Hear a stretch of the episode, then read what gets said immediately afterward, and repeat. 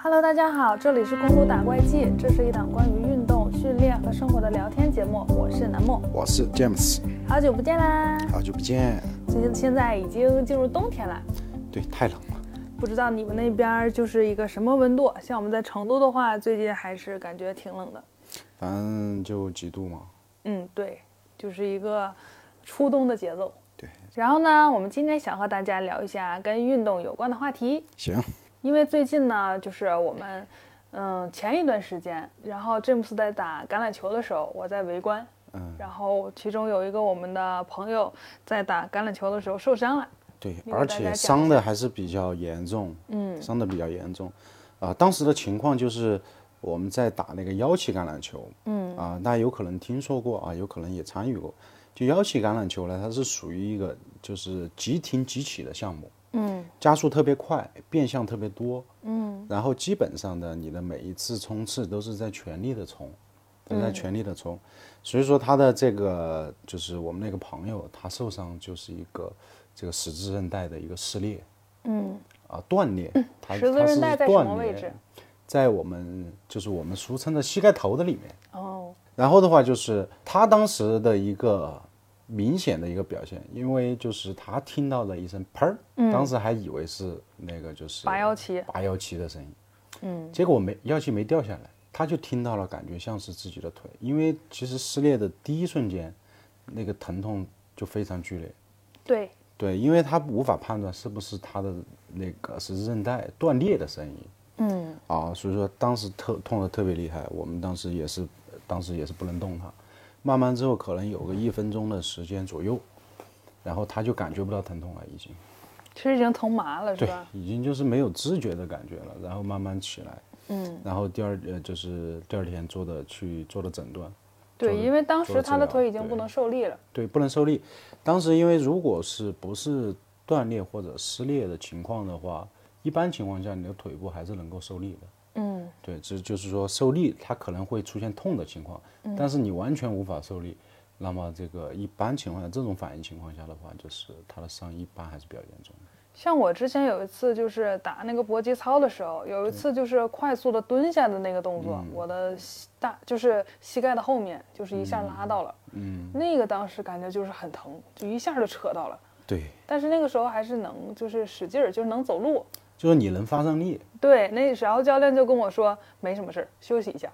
对他有些他是一些轻轻微的撕裂症状嘛，嗯，他轻微的撕裂症状，但是他对于你的整个结构来讲，它不是一个特别大的创伤，就是通过休息就是能恢复的。对你通过自我自身的修复能力，它是能够恢复的，嗯，它是能够恢复的。但是像他那种断裂的情况，你就必须得通过手术，对，你就必须得通过手术，嗯，哦，然后的话就是当时，但是他受伤之后。他说了一个问题，我觉得是特别值得给大家讲一讲。嗯，就是他说，呃，他今天在打橄榄球之前，嗯，健了身，而且健身的时候他就感觉他的受伤那条腿的，就是他整个训练的状态不是特别好。啊，他当时说他的那个腿就有点吃不上劲儿。对他也不是吃不上劲儿，他就是状态不太好，他就感觉好像下肢的训练状态不太好。嗯，那么他也没有就是说。引起重视啊，没有引起重视，因为他是一个训练能力很好的人，他训练能力特别强，对，他是训练能力特别强，就是说他在呃他的训练级别还是能够达到一个相对比较专业的级别嗯，相对比较专业级别，但是他没有引起重视。那么反推回来，我们就想一下，就是像如果说像你真的感觉今天身体状态不好，嗯，或者是感觉某些部位不太舒适，嗯，那么特别像这种特别激烈的一些活动，尽量就。避免参加，或者说是在你参加之前，一定要做好热身和身体的调整。对，对，如果说做不好这些调整的话，因为他他也是当天也是在我们热身结束之后，他来了之后简单活动了一下，就直接开始比赛了。嗯，就直接开始比赛，所以说他的一个热身的状态也不是特别充分，嗯，也不是特别充充分，再加上他本身感觉当天的腿部的状态也不太好，嗯，呃，有可能。就是因为种种的原因导致了，有可能他在发力的时候，整个身体的神经反应跟不上，嗯，导致了这个韧带的一个反作用力到到我们的身上，然后把韧带给那个搞坏了。而且当时他们就说这是一个高级运动员才会受的伤嘛。对，一般就是说你的运动能力、运动水平如果不是特别高的情况下，嗯，因为像一般急停急起，它就是因为就是从地面反作用于身体的力量，嗯，但如果说你本身力量就不大。它也作用不到太大的力量。对对对，就像我一样，最多也就是拉到、抻到了。对，呃，就是比较常见的就是肌肉拉伤啊，对，或者是脚踝扭伤啊，活动不到位的。对对对，脚踝扭伤啊这种情况，一般像十字韧带撕裂这种，或者是断裂这种情况，或者是跟腱断裂这种情况，一般都是处于一个比较激烈的一个状态。嗯，啊，一般这种情况下发生的啊，所以说就是通过这个事情，大家就是说。呃，第一个就是特别像冬天来了之后啊，嗯，我们在那个训练或者运动之前，一定要评估清楚今天我自己的运动状态。对，你不是不可以运动，你可以运动，但是如果说你感觉我头天没休息好，或者我今天身上特别僵硬，嗯。啊，那么第一个你要做好运动前的一个充分的一个热身，嗯，你的肌肉筋膜，包括你的血液循环要达到一定的这个心肺，呃，心肺状态，一定要把你的心率要提升起来之后再去做正式的训练，嗯，那么在这种情况下，你整个身体的功能以及你身体的温度以及你肌肉的反应、神经的反应速度，它才能够跟得上，嗯，才能跟上。然后第二就是。呃，如果确实状态不是特别好，你又要运动，那么你一定尽量选择稍微强度适中一点的，不要去选择高强度的运动。一下别来那么猛。对，因为当你人在疲劳的一个状态下，特别是不管是我们平时运动还是工作啊，嗯，当你有一点疲劳的情况下，你会发现我的注意力不是特别集中。对，当你的注意力不集中的时候，那么你就容易出现一些。运动损伤的情况，嗯，你在做动作的时候，在发力的时候，你的注意力不集中，对于身体的控制不足，那么就会存在这样子的风险。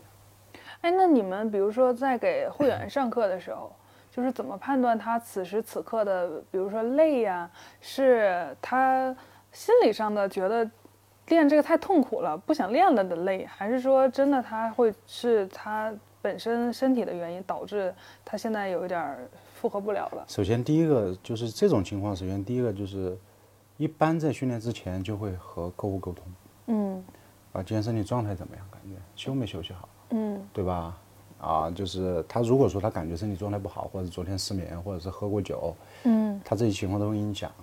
嗯。对，提前就要跟跟这个客户沟通好嘛，对吧？我们一般会提前询问。然后第二就是在运动过程当中，他的身体接受程度，那么这个就要根据你给他。这个训练过程当中，你给给予他的这个训练强度的这个计划，嗯，他能不能接受这个强度，是你对于他身体的了解，嗯，对吧？因为我们在做计划的时候，不是说你今天来了，我随便给你练个啥，嗯，而是这个周期里面，我今天练啥，明天练啥，后天练啥，你的强度呈一个什么样的状态去增长。嗯，这个是有计划的，嗯，对吧？只要你的身体在一个正常状态下，一般情况下他都是能接受的，嗯，对吧？那么如果说在一些特定的情况下，比如说他确实，他通过这一组训练之后，你明显发现他有点嘴唇发白，嗯，对吧？啊，有点这个就是注意力不集中，嗯，呃，犯困的情况出现了，嗯，好，那这个时候可能强度需要停止一下，嗯，对，要稍微调整一下。那对于像我们有一些自主训练的朋友来说，就是因为大家都有的时候是想突破自己的就是那种运动强度嘛。比如说我今天练了这些，我明天还想上更大的强度，我怎么能判断这个强度到这儿我已经很累的情况下，我是应该突破呢，还是应该就先维持？就是如果说今天你是准备要上强度，嗯，那么你一定是要有准备的，嗯，不是说我今天练着练着，我突然想要上个强度，嗯，对吧？因为如果说你要进行大重量训练。或者是大容量训练，嗯，那么你在训练之前你要做相应的热身准备，嗯，对吧？如果说我要做重量的冲击，那么你要做重量的预冲击组，嗯，这些都是需要有提前的计划准备的，而不是说我一来了之后我就要提前那个啥。然后再第二个就是，那么在如果说今天你在上强度的同时，你怎么去评判？其实。呃，这个专业术语里面有一个叫本体感受的一个东西，嗯，本体感受，这个就是翻译过来就是你自身对于这个今天训练的感觉，嗯，就是如果说你的心里面你感觉自己可以，那大概率它可以，嗯，如果你感觉这个重量我今天估计有点吃不消，或者是我看了这个重量之后我就觉得有点打怵，有点打怵，那么这个重量你就先放弃今天，嗯，就先放弃，因为呃人的兴奋程度它决定了你。对待这个东西，你是什么状态？嗯，对吧？那说明你现在的身体还没有准备好。因为像训练这种东西，就是身体跟神经它是需要同时调动的。对你需要同时调动，因为我们的肌肉它都是通过我们的神经募集去调动，去参与到这个做工当中。嗯对，所以说就是如果说你感觉这个重量我今天做可能有点费劲儿，嗯，那么你今天就放弃，改到下一次做更充足的准备再去做，对，这样子更好。然后第三点就是，如果说要做这种比如说重量上的冲击，那么一定要做好安全保护，对，这个是很关键的。这个像我们之前讲了很多期，对吧？太多了，嗯，而且就是特别是今年我发现，有一些专业的一些健美运动员，嗯 他同样的也出现了这样子的情况，而且发现发生发生了这个比较严重的事故。那么在于我们看了当时这个，就是他去做重量冲击的时候做了相应的保护，其实是非常的不足的。嗯啊、安全措施可以说基本上是没有。嗯啊，包括他辅助的搭档也不是特别的专业，然后他所做出来的反应是不是特别专业的？所以说，就是大家在做一些负荷和重量的冲击的时候，就是保护一定要做出，你该有的安全的杠要有，嗯你帮助你去就是这个承担这个我们完成不了所带来的这个呃重量负担的时候，这个辅助也一定要有。嗯，也一定要有，这样子才能让你更有信心去完成这个东西。对有时候你的安全措施是给予你建立信心的。对，就包括比如说大家在做有氧的时候，像现在冬天来了嘛，那你是不是穿的就是足够的能让你保温？对然后比如说像冬天，如果大家愿意就是跑步的时候少穿一点，因为越跑越热嘛，那你要注意跑步之后你也不要失温，对吧？对，包括水分啊，然后补剂啊什么的，你要备足了才进行一些就是相应的运动。其实冬季最重要的就是要保证这个身体体温，这个是最主要要保证的，嗯最主要要保证的。因为你的身体体温下降，就会导致你的血液循环下降，你的肌肉它的神经募集感会下降，嗯。所以说对于你的运动表现就会有非常大的影响。嗯。那么一般像我自己，一般以前在冬天比较常用的方式就是，呃，我训练之前一般会穿一件运动的卫衣，嗯里面穿个一个长袖或者再加一个短袖的这样子的运动服在里面。嗯。那么在一个室内的一个训练环境里面，基本上能保证就是你的身体体温是处于一个比较稳定的状态。对，那么当你在训练个十分钟、十五分钟、二十分钟之后，你感觉你已经在出汗了，嗯。你你身体已经在出汗了，那么你可以适当的脱一件，但是我始终就是建议啊，在冬天训练都是需要把皮肤包裹起来的，嗯因为你是就是这个空气的温度太低了，对，你的皮肤和空气相接触，那么你你的身体体温会下降的很快，嗯所以说就是一般情况下冬天训练我都建议穿就长袖长裤，然后把这个皮肤给包裹起来。嗯把皮肤包裹起来。那么其他的专项项目我们就不说啊，就是我们正常的一般情况下的训练对。都是这样啊。那说到就是最近的运动嘛，因为最近我们也在运动上偷了一点懒，嗯，所以就是，嗯，像我们在很久没有运动之后再进行一次训练的话，就会觉得嗯哪儿哪儿都疼。对我前段时间练练练过一场，前段时间练过一场，对，练过一场，因为痛到现在才没痛的，就痛的特别厉害。对。这个大家就是平时该怎么判断？就是我这样一场训练下来的疼痛是正常的疼痛呢，还是我就是哪儿拉到了，还是怎么判断呃，一般情况下哈，如果你是拉伸、拉伤，嗯啊、或者是一些急性的损伤，那么在你的当时就会有反应。哦，你在当时你就会感觉你的疼痛感，它是非常异常的。嗯非常异常的。然后第二点就是，呃，这个我们的身体的酸痛，我们一般情况下就称之为这个延迟性酸痛，嗯它会大概会发生在二十四小时到四十八小时之后。嗯，也就是说，我今天练了，可能明天才会痛。对，当时是不痛的。它不是说我今天练了晚上就会痛。嗯那一般你睡一觉起来，第二天你就会感觉身上慢慢开始痛了，嗯这延迟性酸痛。啊，所以说就是一般如果说像急性的损伤，你当时就会发现，嗯，一般当时就会发现啊。因为我记得我上大学的时候那次感受最强烈，就是因为那时候大家都减肥嘛，然后好久都没有怎么大的运动过了，然后那时候要减肥就是围着操场跑了几圈，当时还没事儿，第二天起来就感觉浑身像散架子了一样疼，嗯，哇，那个感觉真的特别酸爽。这种就是太久没动了，嗯，太久没练了，就是一般就是身体疼痛反应，运动后的延迟性酸痛反应越强，就是说明你对于这个训练和运动的强度越不适应。哦，就是我太久确实没有。就越不适应，对，所以说就是经常健身的这个小伙伴啊，大家可能会有这样子的感觉，就是我经常练，或者是我已经持续练了半个月了，嗯，我发现我身上基本上不痛了，嗯，对吧？我基本上不痛了，就是这就是你对于运动当下身体接受强度的状态，它已经适应了，身体已经开始就是比较稳定的接受，或者说那个痛感是不是就是在一个非常就是还能让人觉得微微有一点舒适的范围内的痛？对，那种就是反应很小。对，因为我记得你之前，比如说练一些带强度的，就是也会痛的嘛。平时对会痛，但是它呃不会太强烈，嗯，不会让你觉得就是行为受限。对，就是像我上一次练的这个，太久没练了之后，练完之后就完全的行为受限。嗯，你起个床呀，抬个手，抬个手啊，拿个东西啊，嗯，就是你就会感觉非常的痛，就非常的痛。对。那对于大家来说，有没有什么就是方法，比如说像热身啊这种，能不能就是尽量的减少这种疼痛？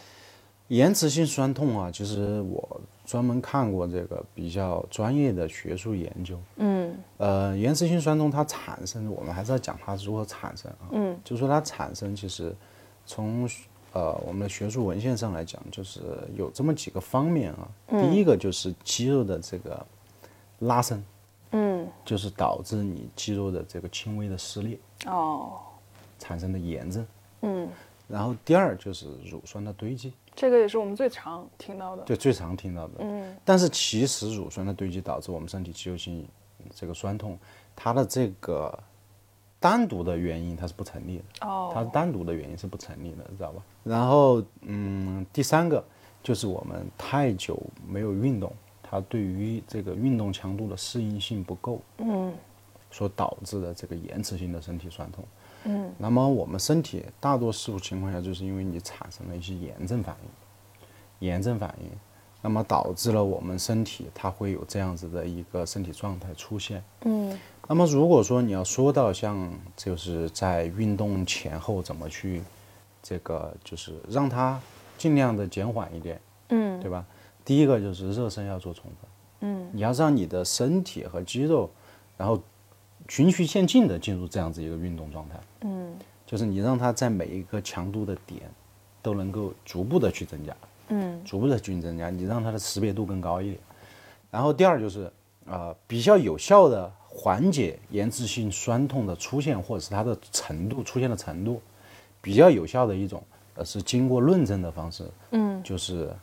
呃，运动之后，啊，三十分钟到一个半小时左右，嗯，去做按摩，哦，去做这个按压，比如说什么筋膜球啊，什么，对手法都可以啊，手法那种也可以，都可以，嗯，对，去做肌肉的按压、按摩、放松，嗯，还是比较有效的。就是这个是经过就是论证来说，嗯，就是它是一呃一个有效一点的，呃，就是更专业的，它比如说就涉及到有没有。冷疗、热疗、冷冷热疗交替啊之类的一些，一般可能会出现在专业运动员身上，因为为什么？因为他们是需要快速的消除身体炎症。对。因为为什么？因为可能明天、今天打完比赛，后天又有比赛。嗯。那么我需要让我的身体快速的去把身体炎症消除。嗯。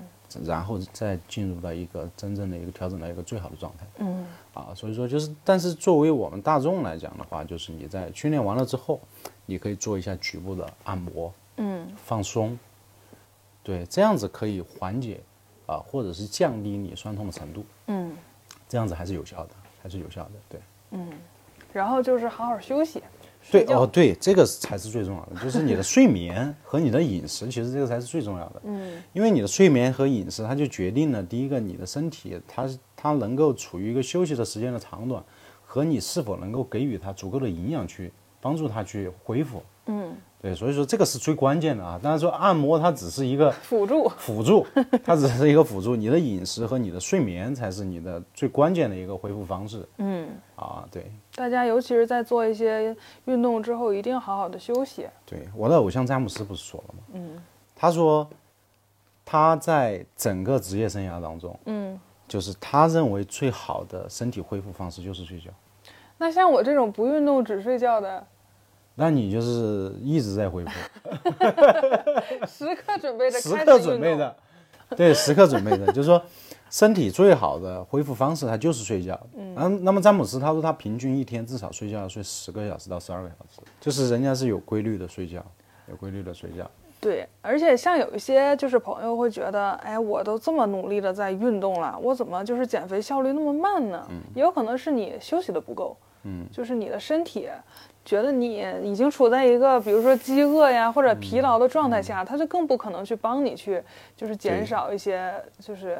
对营养了，对吧？对，他可能会反而会觉得你你很危险，在帮你囤积一些脂肪。对对对对。所以休息这个大家一定要就是注注意。对，不管是从养生还是从训练的角度上来讲，睡眠它一定是帮助你恢复身体状态最有效的方式。对。如所以说，为什么说一旦你睡眠不好，你睡眠质量不好，那么你会发现，不管是你工作也好，运动也好，你整个精神状态它就不在线。嗯。它就不在线。是的，对那像最近因为一下就是降温了嘛，其实我们觉得这次降温还比较突然，然后身边就是也有一些朋友感觉他们在经历一些感冒啊之类的，有这种这种情况，对，是吧？所以肯定有一些就是小伙伴想就是通过运动的方式提高一些嗯免疫力啊，或者说增强体质啊，那我们就想聊一聊就是运动其实。有一些运动呢是会让我们增强体质的，但是有一些运动呢就会让我们觉得很疲劳。呃，其实就是说，运动你长期坚持去提升你的身体各个机能，嗯，就是说我，比如说我不是说我今天运动了，我的身体抵抗能力、免疫能力它就增强了，不是这样子，嗯，而是你经过一个长时间的坚持，嗯，让你身体的肌肉含量。让你的心肺功能，让你的代谢能力，它都处于一个比较优秀的状态。嗯，那么它在抵御身体疾病的时候，它会有一个更好的一个基础。嗯，它会有个更好的一个基础，你而不是我今天练了它就强了，不是这样子的。它它都是一个比较累积的一个过程。嗯，然后第二就是，呃，大强度的训练。嗯，对于你的就是，它经过这个研究表明。大强度的训练，高强度的训练，它会短时间的让你的这个抵抗能力下降。嗯，这个反正我一开始知道这个事儿的时候，我还惊讶了一下。对，它就是在短时间之内啊，短时间之内，可能就是说你训练完了之后，未来的八到十二个小时之内。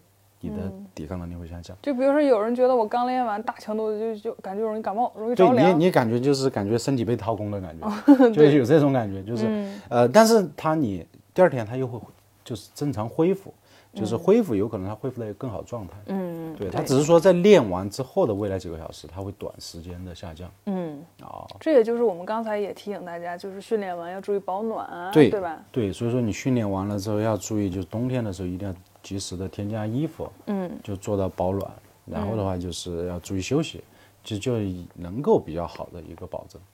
因为我想说呢，就是运动它也分，就是像我们这种想强身健体的，嗯，也有一些人就是就是太执着运动，反而会让运动变成一种过度的运动，就是在他可能不不对不了解的情况下，对，有些他是沉迷沉迷于运动，嗯，怎么说呢？就是说。他觉得就是说我强度越大，我的就是我的运动表现力更强。嗯，就是说我就是那种怎么说呢？那个就是要表现欲很强。也可能他的成就感对成就感会更好。对，就是但是呢，他可能对于运动的这个系统化的训练，他不太了解。嗯，不太了解。那么就是运动强度的增加，它一定是有一定的周期性，还有就是对于你自己身体的一个评判。嗯。对吧？那这个其实就相对比较复杂。那么就作作为我们大众健身来讲，运动来讲，你最重要的需要保持的不是强度，嗯，而是持续性，嗯，而是持续性。你只需要比上一个阶段，比如说是我这一周比上一周强一点就行了，嗯，对吧？我下一周比这一周强一点就行了，就可以了。你练个三个月之后，你也发现比三个月之前你强不少。是的。对，所以说就是持续性才是最重要的，就是有规律的，就有规律持续的持续的训练是对我们的身体有真正的长线的帮助。对，而不是每一次都追求掏空自己。对你不需要说每一次我就需要去把强度做到我自己感觉最大，嗯对，做到最大。当然，这种方式啊，在于训练来讲，这种方式可能会短时间之内帮助你进步更多，嗯进步更多。但是如果在你不是特别了解和特别懂这个科学，呃，运动的情况下，嗯，那么它也存在一定的运动风险。对，对，这这个是相辅相成的嘛。因为我就是觉得像像我爸嘛，他嗯就是从年轻的时候就喜欢跑步，然后现在因为其实马拉松的比赛每个城市还是挺多的，嗯。有的是那种就是比较正式的，有的嗯。是偏娱乐性的，他就总觉得哎，我去参加一次马拉松吧，每次都被我跟我妈劝走下来了。嗯。因为像其实真正的马拉松运动员，我觉得他们做的计划跟准备都是非常充分的。对，对吧？比如说他们会有规律的训练，今天跑什么课表，然后跑到什么强度，那在我比赛的那一天，我的身体刚好能适应这个状态。对，然后呢，比如说去跑的时候，什么时候补充水分、盐分，对然后补充能量，这个他们都是有计划的。我就担心那老头儿一上去就卯劲儿跑啊，就凭着我那一腔这个热血对。就哇哇跑，然后也不知道怎么补充，不知道怎么恢复。其实这个就好比就是我我我我们俩看过的一个纪录片叫《徒手攀岩》，嗯对吧？嗯呃，那个徒手攀岩讲的是一个国外的一个攀岩高手，嗯特别厉害啊。呃，他去攀那个岩岩叫酋长岩，好像叫酋长岩。啊，大家有兴趣可以看一下啊。然后他在攀岩成功的这一次之前，呃，我记得不错的话，他应该是做了两年还是几年的准备。嗯他去寻寻找这个岩壁的这个各种路线，嗯各种路线，各种尝试，体能、心力各个方面做好万全的储备之后，嗯去参加这个。啊、他们他他这样子一套下来，他其实就是一个比较系统的一个工程，对，比较系统的工程。我在去挑战他之前，我对于他已经充分的了解了，嗯，哪怕是他哪一个地方有哪块石头是凸起来的，我都记得。相当于我闭着眼睛都能会走那条路。对，会走那条路，就能做到这种、呃状态。其实，呃，反过来看，就是像像说咱们老爸那个想要跑马拉松这个事情一样，就如果说他是以前从来没有接触过这个东西，他去参与，他去对于这个东西，它是一个未知的挑战，对，它是一个未知的挑战。那么未知的挑战，它一定会存在一定的风险，嗯因为你对于他在路线上如何补充营养，对吧？身体会出现什么样的一些症状？嗯在在哪个阶段身体会出现什么样的状态？是这种状态是不是一个不好的状态？嗯，其实自己是不了解的，对，对吧？有可能是因为你对于自己身体状态的误判，导致了出现了一些危险，对也是有可能的，对吧？对，而且其实像我们提倡的就是适当锻炼嘛。但是像马拉松那个长度，对于这个年龄的来说，或者对于任何年龄的来人来说，它都已经不是锻炼了，它安全训练、安全运动为主。对，它是挑战你身体极限的一项运动啊。对对所以就是我们今天想跟大家聊的，就是运动也要就是在乎一个量，就是适量的，在适量的范围内。安全排第一嘛。对，哦，那我们今天关于运动，就是想跟大家分享这些，对，这个就是我们最近的心得。对，希望大家在这个冬天也能够不断的进步，不断的持续训练对，啊，安全的训练。就是补充好营养，然后也好好休息，好好运动，就是尽量的让自己少生病，有一个好的精神状态，对吧？对，度过这个完美的冬天。